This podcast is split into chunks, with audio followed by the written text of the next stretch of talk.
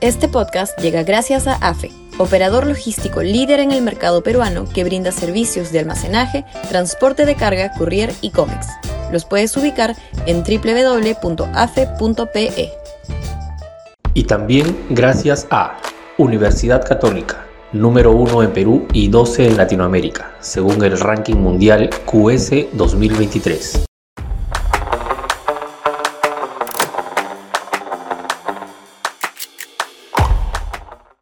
Los riesgos autoritarios aumentan. Sudaca, Perú. Buen periodismo.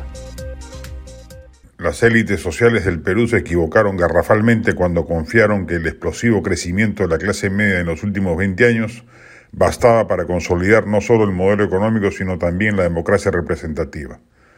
Según todas las encuestas, incluidas las internacionales, la confianza en la democracia en el Perú ha venido disminuyendo paulatinamente, incrementándose un prestigio paralelo de regímenes autoritarios o solicitudes de soluciones extrademocráticas para resolver problemas como la delincuencia o los conflictos sociales. La crisis política actual, con los dos principales poderes democráticos, ejecutivo y legislativo, con inmensos niveles de descrédito, no hacen sino ahondar esa tendencia negativa de las formas democrático-liberales como modelo de gobierno. Van de la mano una profunda crisis de representación, es imperativo una reforma política y electoral en el Perú, con la subsistencia de un modelo económico no competitivo que genera exclusiones de los beneficios del libre mercado y la sensación de que los perjuicios son mayores que los beneficios. Y ambos elementos, democracia y economía de mercado, van en el combo que muchos países aplicaron hace lustros y que hoy ha hecho agua electoral en la mayoría de países de la región. Los casos de Chile, Colombia y Perú son los más significativos porque eran y aún lo son desde hace décadas los países más derechistas de la región. Si las reformas siguen sin emprenderse, lo más probable es que al giro hacia la izquierda de la región le suceda una revuelta autoritaria.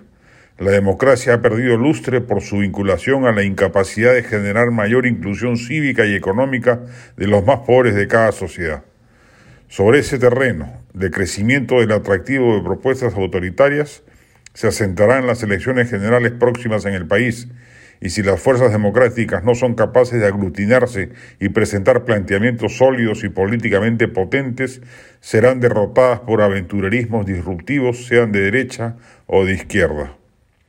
Hay una gran cantidad de personajes del centro y la derecha democráticos que se asoman en el horizonte. Esa es una buena noticia, pero es preciso que consoliden alternativas unificadas que no atomicen el sector y permitan retomar la ruta de desarrollo que se venía siguiendo desde hace lustros, pero agregándole las reformas políticas y económicas señaladas que permitan consolidar socialmente el modelo y asegurar que en el futuro no vuelva a sufrir el descalabro acaecido en las últimas elecciones.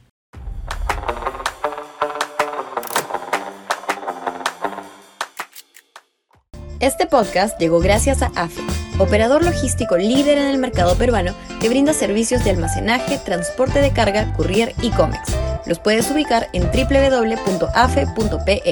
Y también gracias a Universidad Católica, número 1 en Perú y 12 en Latinoamérica, según el ranking mundial QS 2023.